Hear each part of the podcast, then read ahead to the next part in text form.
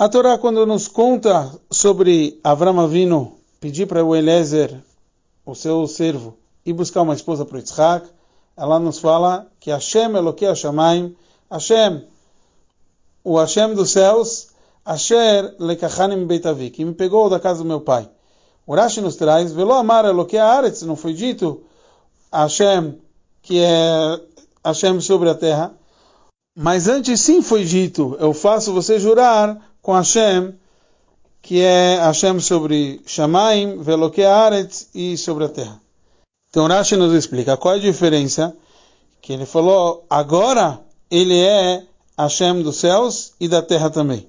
Porque ficou acostumado na boca das pessoas, desde que Abraão vindo chegou para a terra de Israel, de também clamar na terra sobre Hashem. Mas que quando ele foi pego da casa do seu pai, ele era só chamado Eloquei Hashemayim, Hashem só estava tipo nos céus, quer dizer, ele não era reconhecido na terra. O Rebbe nos explica qual é o motivo de contar isso nesse momento sobre buscar uma esposa para Isaac, qual é a diferença que faz no tipo de revelação que teve desde que Abraão chegou na terra de Israel. E a gente entende toda essa história. Yitzhak não podia sair da terra de Israel, porque é um local que as pessoas se acostumaram a chamar por Hashem naquele local.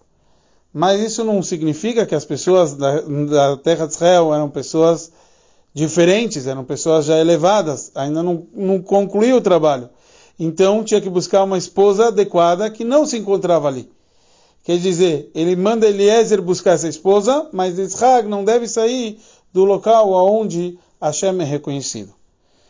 Isso tudo era o trabalho antes do Matan Torah, aonde o mundo não se transformou por completo.